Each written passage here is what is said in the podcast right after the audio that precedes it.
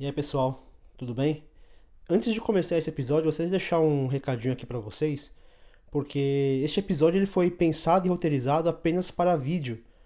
Tudo que vocês vão notar é que eu coloquei ali algumas observações, imagens, que é para explicar alguns conceitos sobre documentários e que talvez só em áudio não faça tanto sentido assim.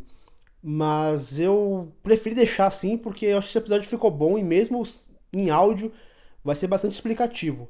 Mas se vocês quiserem, eu vou deixar o link aqui no post para vocês acessarem o vídeo e lá vocês vão ter mais explicações, o vídeo ele é mais elucidativo, mas mesmo assim o áudio ficou bem legal. Por isso eu vou deixar aqui, então é isso, fica aí com o episódio.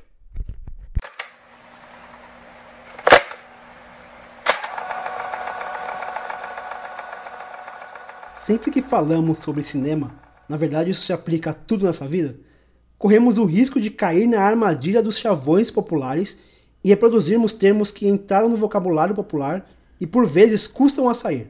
Um exemplo disso é quem fala que cinema brasileiro só tem sexo, ou que cinema blockbuster é tudo produto vazio e sem valor artístico.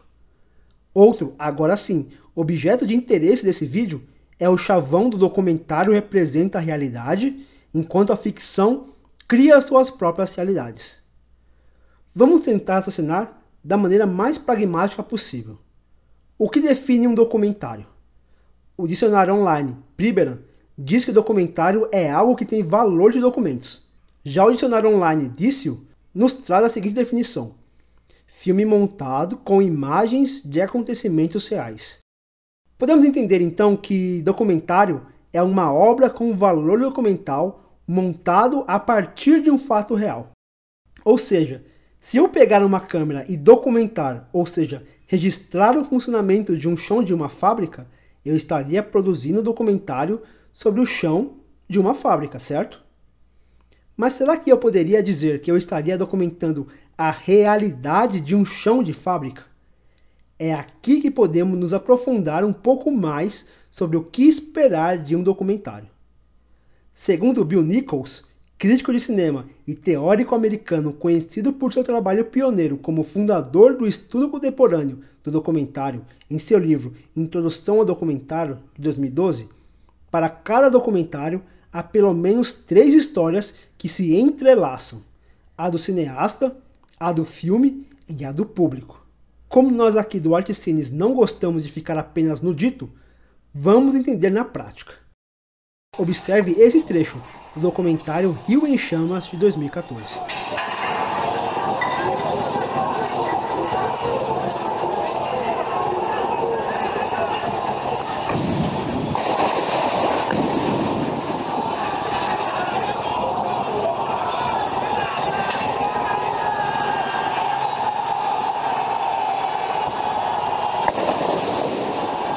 Esse trecho é um registro um documento que revela um acontecimento real. Ou seja, tem valor documental. E qual é a realidade desse registro? Segundo Nichols, existem três. Por exemplo, se a pessoa que fez esse registro seguisse a cena com policiais descrevendo aqueles momentos de violência, a realidade seria uma. Agora, se a cena seguinte ou mesmo anterior contextualizasse o que se passara na cidade do Rio durante as jornadas de junho de 2013, aí teríamos outra realidade. Nesse momento, o realizador ou o cineasta tem o poder de dizer qual a realidade daquele documento. E caso queiram saber qual é a realidade que os diretores deram para o filme, o documentário está disponível no YouTube. O link estará na descrição. Mas Nichols fala de no mínimo três realidades. Então, Continuemos com a mesma cena. Esse registro, dada a informação contextualizada de que faz parte das manifestações de junho de 2013, automaticamente nos dá uma determinada ideia da realidade registrada. Mas digamos que de início eu tivesse dito que o registro foi feito durante uma partida de futebol. Qual seria a realidade dela? Certamente outra completamente diferente. Dessa forma, Nichols nos mostra que o filme o contexto histórico da obra nos direciona para uma realidade específica. Mas digamos que não houvesse contextualização alguma. Qual seria a realidade da cena? Faça um exercício simples. Como você imagina que um policial entende essas imagens? Como um manifestante internaliza e contextualiza a mesma imagem? E se quem estivesse vendo fosse um defensor da ditadura? Isso é o que Nichols quer nos mostrar quando ele diz que públicos diferentes veem coisas diferentes e que apresentar ou promover um filme de uma determinada maneira pode preparar os espectadores a vê-lo de uma forma e não de outra. Ou seja, um documentário não nos oferece uma realidade de um acontecimento, e sim uma ou mais realidades de vários possíveis que serão entendidas de acordo com o contexto histórico, intenção do autor ou mesmo a predisposição do espectador. Toda essa contextualização serve para entender como funciona o revisionismo histórico do filme 1964, O Brasil entre Armas e Livros, disponibilizado de forma gratuita no YouTube e com link na descrição. Objeto de muita contradição, o documentário produzido pela produtora independente Brasil Paralelo tem como objetivo revisar a história da ditadura militar instaurada no Brasil entre 1964 e 1985, tendo como público-alvo pessoas que de alguma forma questionam a história e apoiam o regime militar. Essa informação corrobora com a linguagem utilizada no filme. Basta ver qualquer vídeo, desses compartilhados em grupo de WhatsApp, falando sobre os males do comunismo, do marxismo e tudo o que esses grupos de ultradireitistas veem como inimigos, e será observado as semelhanças na estética proposta. A pobreza estética está presente nas transições alarmistas e na trilha sonora compulsiva e invasiva, que funciona como ferramenta de manipulação de sentimentos, variando de uma música densa e sombria, quando a obra retrata os planos de dominação mundial dos comunistas, para uma marcha eufórica e heróica, ao expor a valentia dos militares, que nos salvaram das mãos dos comunistas, como se fosse aquela cena de Os Vingadores, quando Joss Whedon filma todos os heróis lutando bravamente contra uma invasão alienígena.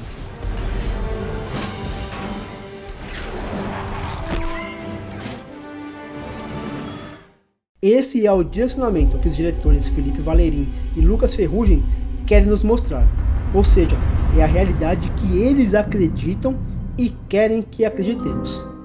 O documentário é estruturado em três partes, sendo a primeira uma contextualização histórica mundial que mostra que havia um plano de dominação mundial por parte dos soviéticos. As duas seguintes correspondem a justificar a ação do golpe e relativizar a crueldade desse regime. Para validar essas posições, a obra se vale de algumas entrevistas com historiadores e pesquisadores, tanto brasileiros como estrangeiros, colocando-os como referência no assunto, ainda que muitos desses sejam apenas blogueiros famosos em sites de extrema direita.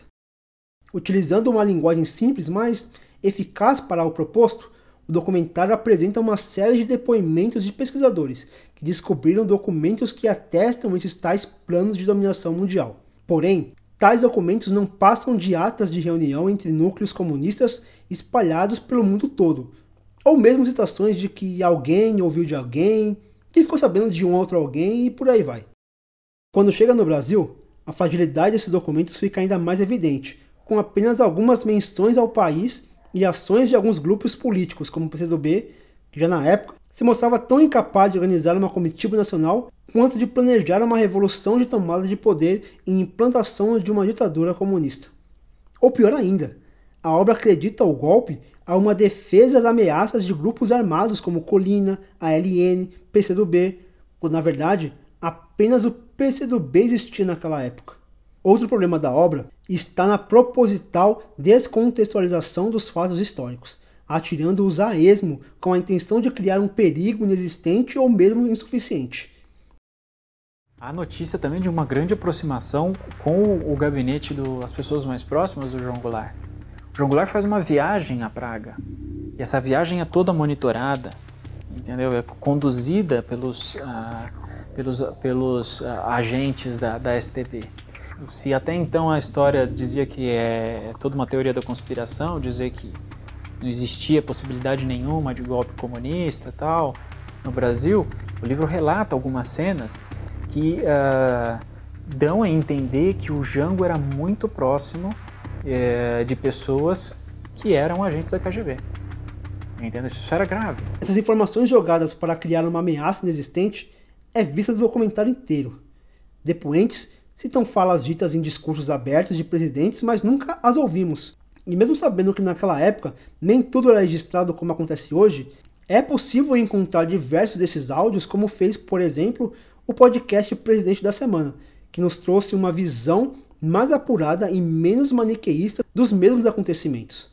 Dizer que o documentário inventa mentiras pode ser leviano da minha parte, mas é facilmente identificável mecanismos que, dado o viés de confirmação de seu público-alvo, servirão de atestado de uma ameaça real.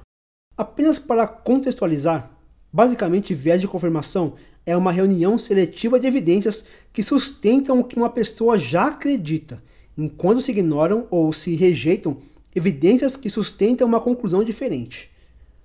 Quando o documentário fala sobre os excessos da ditadura, o faz como justificativa de uma ameaça de grupos terroristas de esquerda.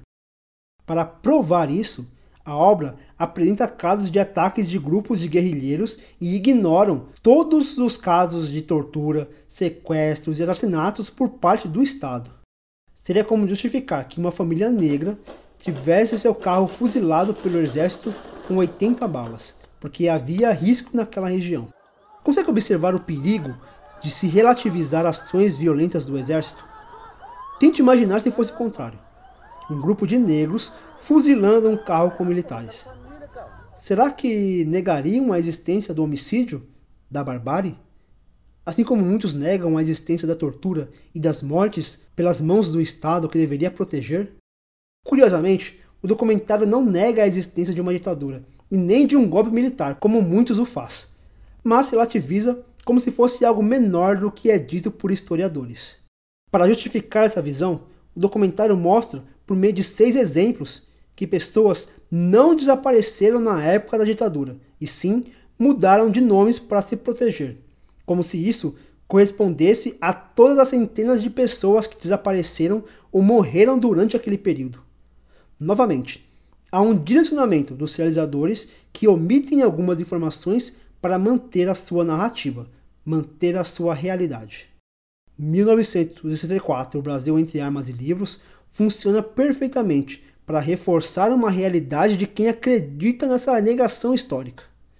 É uma obra que não apresenta qualquer valor informativo para quem já estudou o mínimo de história do Brasil. Esteticamente pobre, o documentário apela para o maniqueísmo barato para criar seus heróis e vilões.